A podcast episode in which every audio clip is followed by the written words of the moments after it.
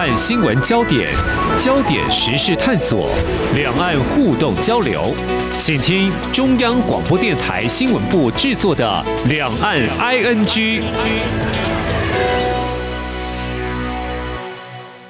这里是中央广播电台台湾之音，我是黄丽杰，欢迎听众朋友收听《两岸 ING》节目，一起掌握焦点新闻时事。那么今天是二零二一年七月二号，昨天七月一号是中国共产党建党百年。欢庆的气氛应该是会逐渐画下句点之际呢。不过，我们还是要透过和中央社驻上海记者沈鹏达来连线，来告诉我们最近的上海有哪些相关的配合活动以及报道。另外呢，也要关注台商的经营现况，这包括我们的台资医院发挥强项，切出差异化的社区医疗市场，而另外一个是连锁面包店如何因应快速展店所遭遇的逆流，我们非常欢迎彭达，你好，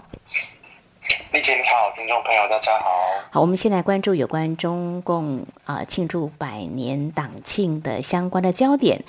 中国大陆持续这几个月来热烈庆祝建党百年的活动。嗯，最近几次连线，鹏达也跟我们分享了在很多的红色景点旅游。不过，我想整个应该是在昨天七一是最热闹的哦。那么这几天一直到昨天晚间，这个大上海，呃，可能还是有这个格外的气息。明年。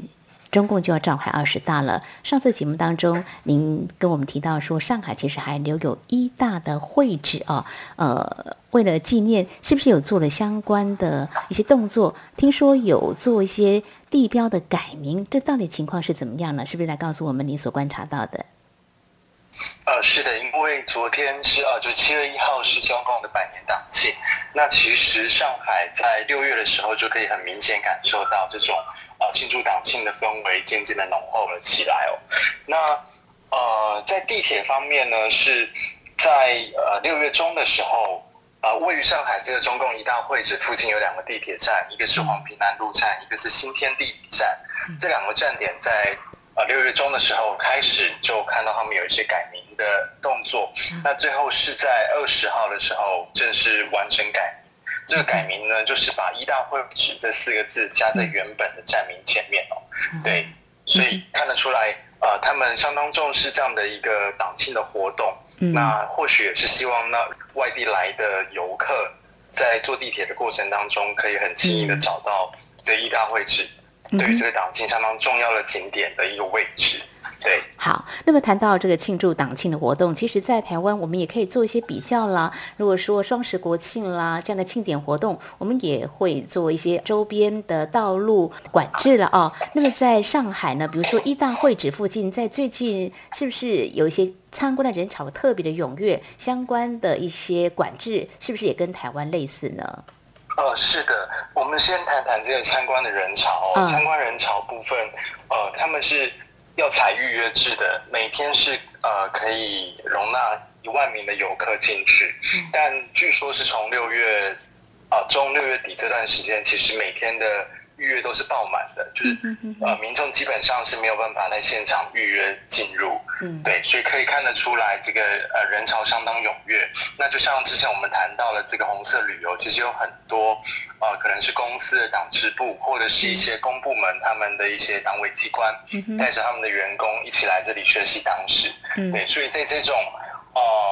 既是旅游，那同时可能也是一种政治任务的安排下，就可以看得出来。呃，一大会是这样的一个地方，对他们而言会是非常重要的景点，对，所以也能看到相当多的人潮。那在管制措施方面呢，呃，从呃六月底六月二十号之后，其实可以明显感受到在一大附近的管制措施是有所升级的。呃，比如说周边的警员啊，警车变多了，到了前几天甚至是呃旁边呃大概每隔几十公尺就会有呃。一组两个人的警察还有保安在巡逻，嗯、对。那到了昨天是七一的当天，也看到呃旁边是直接啊、呃、站了非常多的武警，他们啊、呃、在旁边戒备，对。所以呃可以看得出来，当局是相当重视这次的庆典活动。那对他们而言，当然也是很重要，不可以出任何的意外。是的，是。那么是要让整个活动能够顺利来举行哦。所以今天是七月二号了哦。那七月一号是中共的建党百年党庆，应该过了。不过这个相关的庆祝活动还会延续下去吗？之前在节目当中说了，之前都已经暖身了，那现在还会有吗？嗯，其实还是有的，因为在上海最大的一个活动，应该就是在黄浦江畔的一个灯光秀。嗯，啊，那这个灯光秀他们的主题就很明确，直接就叫做“永远跟党走”。对，那这个灯光秀是从六月底开始，六月三十一直到七月四号，嗯，啊，每个晚上的七点半都会有。那最近这几天也是吸引非常多的人潮去，呃，就看当地媒体的一些统计哦，在六月三十号晚上。啊、呃，整个外滩可能就有差不多八万人在当地，哦、对，所以这个人数是非常的多的。嗯、那呃，听众朋友可能也还记得，其实，在几年前，二零一四年的时候，外滩也曾经发生过踩踏的事件，就是人潮过多啊、那导致有人跌倒，就最后啊、呃，有有一些比较伤亡惨重的意外出现。嗯，呃，一四年那那次事情是发生在跨年的期间，嗯，那因为没有好好控制人流，所以呃，这个踩踏事件造成了呃几十人伤亡哦，其实算是非常严重的一个事故。对，所以在这之后，只要遇到相关的这样的一个庆典或是节日，比如说之前的五一，官方都会在外滩这个地方做。啊、一些人流控制。嗯，那昨天我也到了现场去，看到相关的状况。啊、呃，就是公安跟武警他们会用护栏，或者是说他们会组起人链，那来阻隔人流，嗯、就他们会控制人流，让啊、呃、在外滩上面的人数啊、呃、不要超过啊、呃、所能够活动的一个合理的一个范围。嗯，对。那除了这种人流的限制之外，也嗯，他们在交通上也做了一些管制，比如说，呃，距离外滩最近的地铁站是在南京东路站。嗯、哼哼，那昨天傍晚啊，临、呃、时关闭距离这个外滩最近的南京东路的地铁站。那这个临时关闭的时间就是啊、呃，这个灯光秀表演的时间，就晚间的七点多到啊，呃嗯、当天地铁结束呃营运的时间，所以可以看得出来，这几乎可以。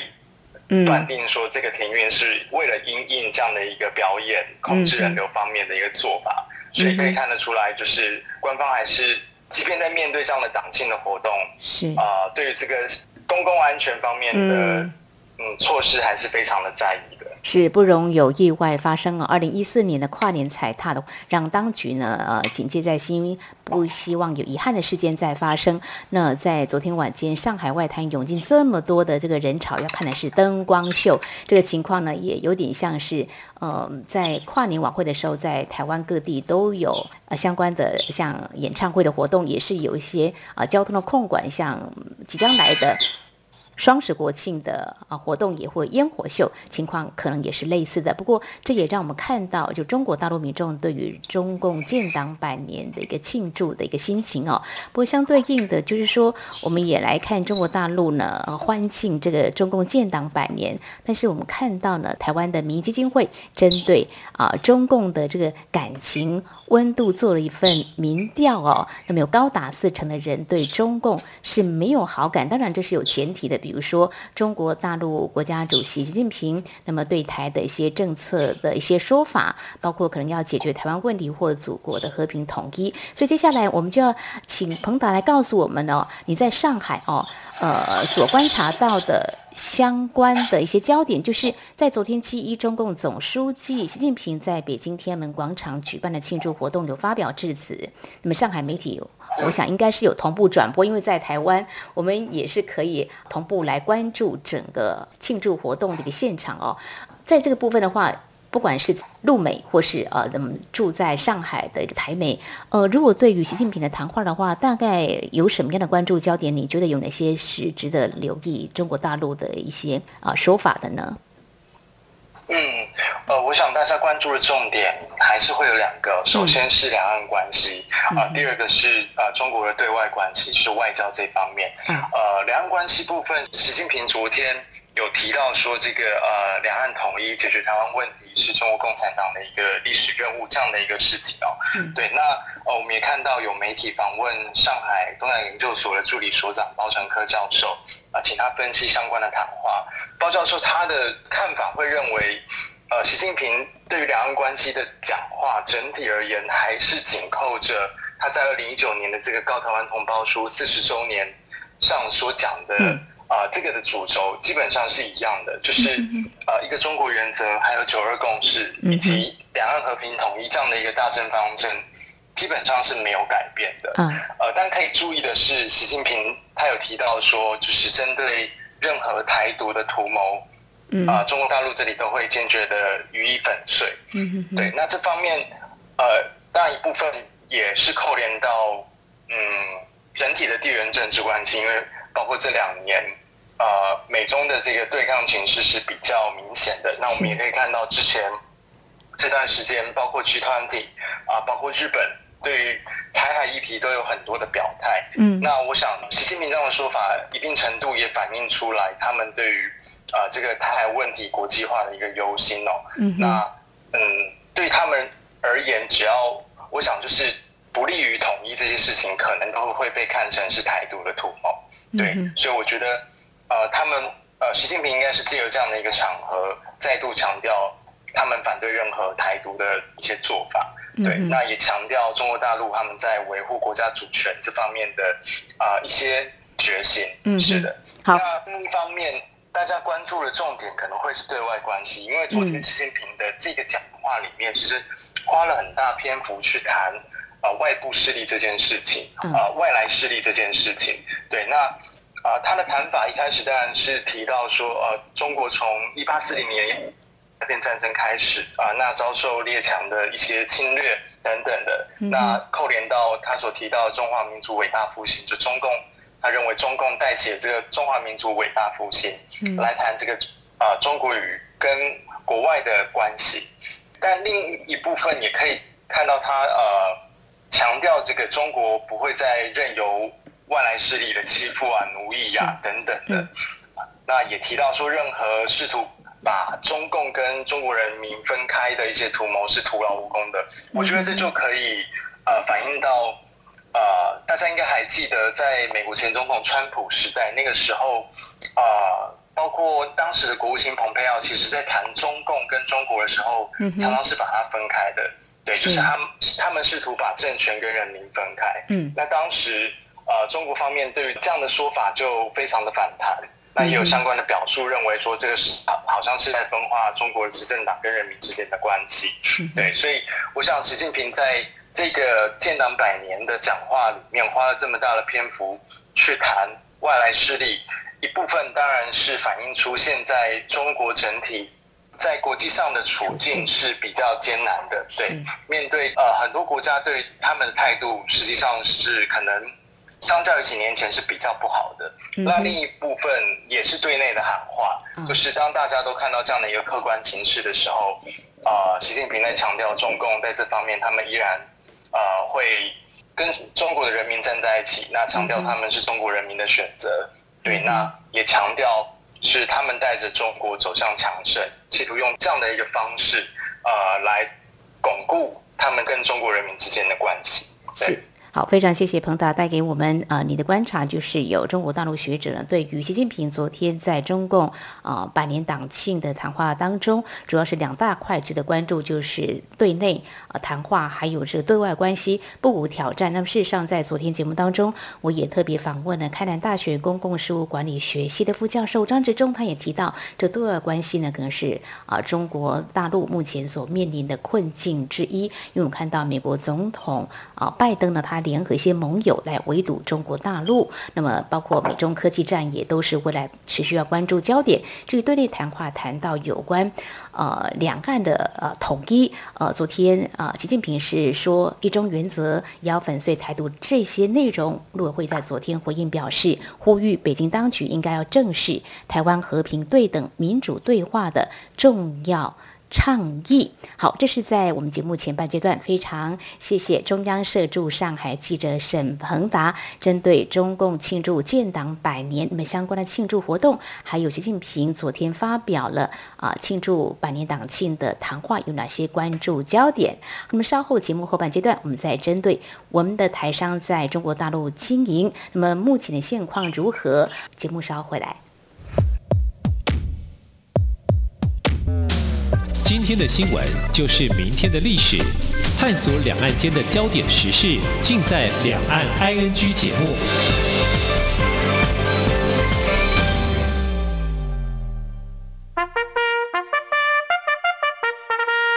中港台听友大集合，央广两岸 ING 和港式大排档节目联手大放送。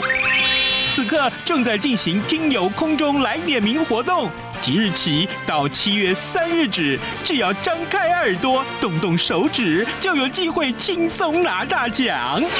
活动闯关办法，听好了哟！首先开启活动网页 triple w 的 r t i 的 o r g 的 t w，或者上网搜寻听友空中来点名，再来。点开音档仔细听，继续填答问卷后许愿送出，噔噔，最后没事不要外出，乖乖在家等待中奖通知。这回我们准备了实用的精美奖品给您，包括旗舰品牌耳机、光触媒空气净化器。阿里山冠军咖啡耳挂包、台湾复古 T 恤与台湾设计师独创口罩组，一共二十一个奖项。七月十六号，两岸 ING 节目将抽出奖项得主，并同步在央广脸书及官网公布。活动自即日起到七月三号，每个人的活动参与次数不限，但中奖机会仅限一次。最后的最后，别忘了乖乖在家等待咱们的中奖通知哟！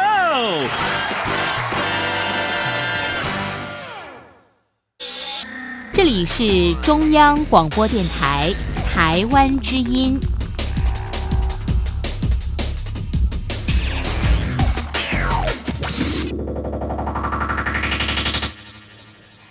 这里是中央广播电台，听众朋友继续收听的节目是《两岸居》，我们节目持续连线中央社驻上海记者沈鹏达。那么接下来呢，我们要谈的是台湾先进的医疗啊，先进中国大陆。这多年来，除了研讨交流，以协助培训医疗人员，当然也有些专做中国大陆高端市场，还有服务我们的台商哦。呃，在上海的核心医院，最近他们将触角延伸到。社区医疗，我想这是有他们的条件跟看到这样的需要，呃，主要是发挥什么样的强项呢？彭达也特别前往采访，跟他们聊了一下，是不是告诉我们他们的一些规划呢？嗯，是的，核心医院是在上海的一间台资独资的医院，嗯、那它也是两岸签署 ECFA 之后，呃，第一家在呃中国大陆这里设立的台资独资医院哦。今年他们是。是呃庆祝九年的院庆，那呃就是在六月底的时候，呃我有去采访他们，当时也跟呃院方讨论到他们未来的一些发展的方向跟目标。嗯、那核心医院的院长吴振龙他就跟我们谈到说，呃其实社区医疗呃算是一个台湾医学的一个强项，嗯、就是、呃、他们会认为医学这件事情呃不仅仅是你生病了再来看，很多时候是。算是一个预防，还有对于你整个健康状况的一个照顾，所以他们也希望把这样的社区医疗的概念，能够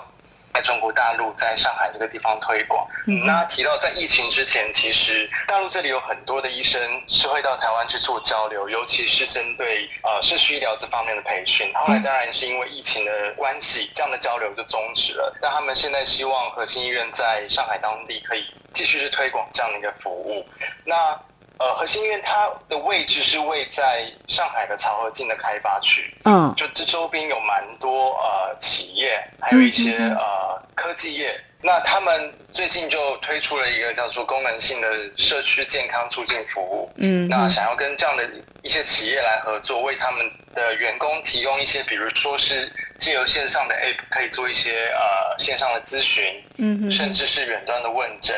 啊，那甚至是如果你有一些是呃常备的药，用药这方面也可以做一些异地寄送的服务，对，那。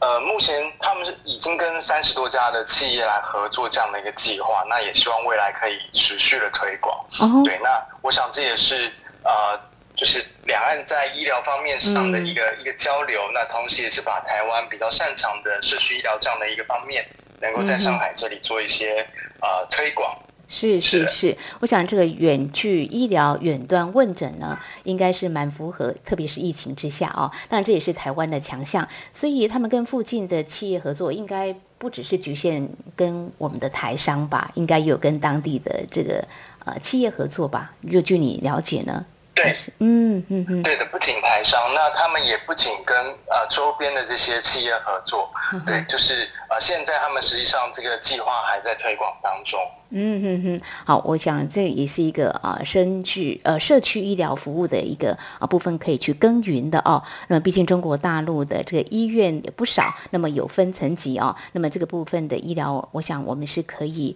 啊在这个部分来做一些服务的哦。那至于这个两岸的医疗紧急救援服务，我想对我们的台湾民众来说，跟企业来讲是很重要。他们呃是不是还有延伸到这个部分呢？也有在强化这方面的服务呢？呢？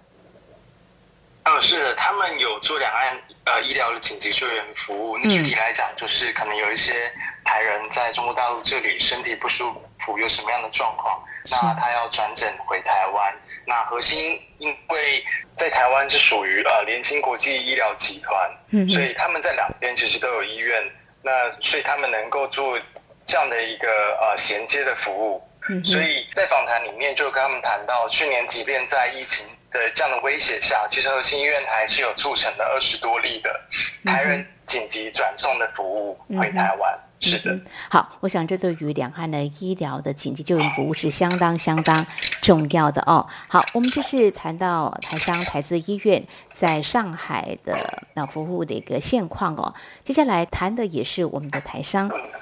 我们台湾的面包，其实在中国大陆应该是受到欢迎的。我有侧面观察，当然更早年的时候，我有机会哦去到北京哦，我看到台湾的面包超兴奋的，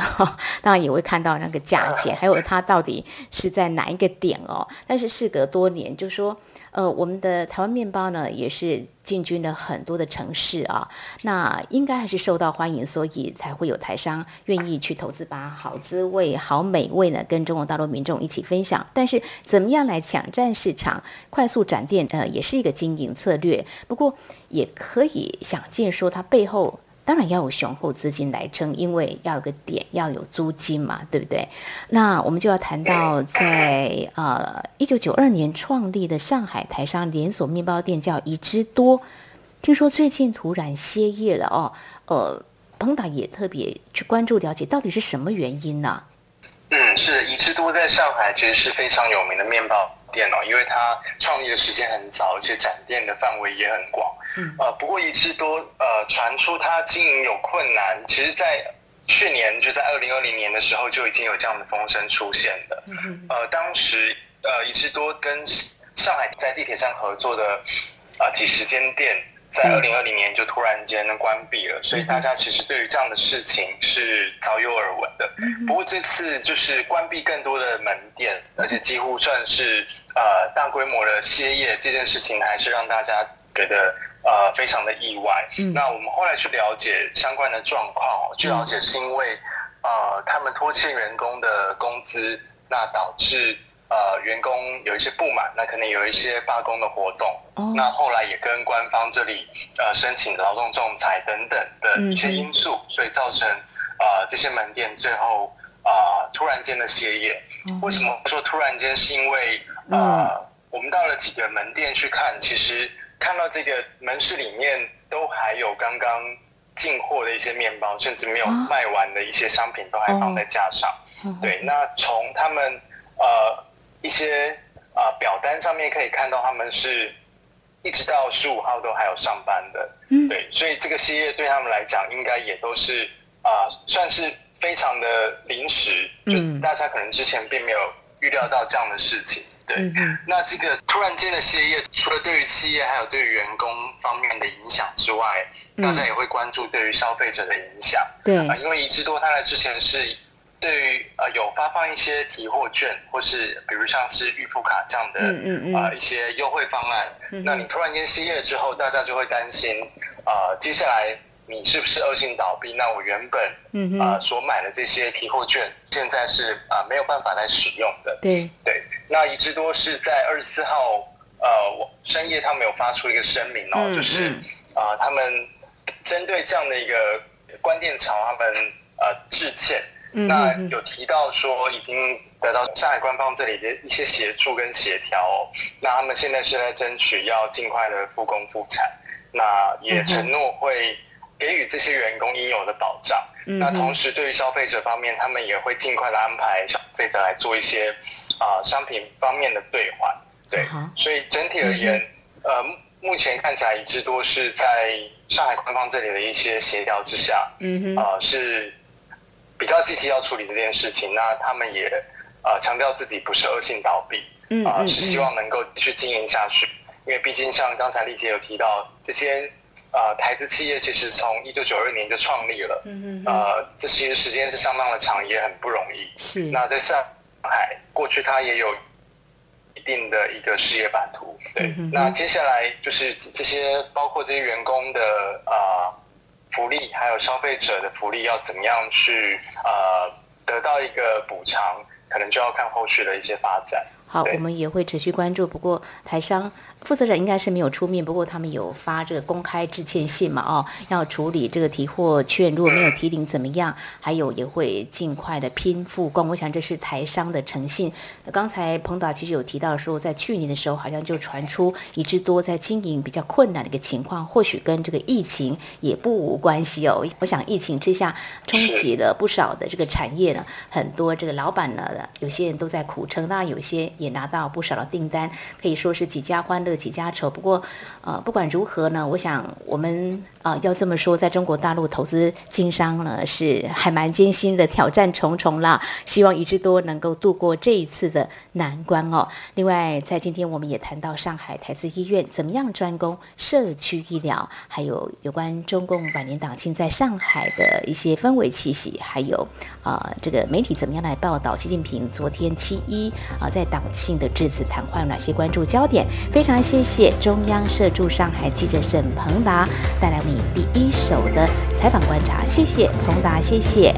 谢谢你姐，谢谢。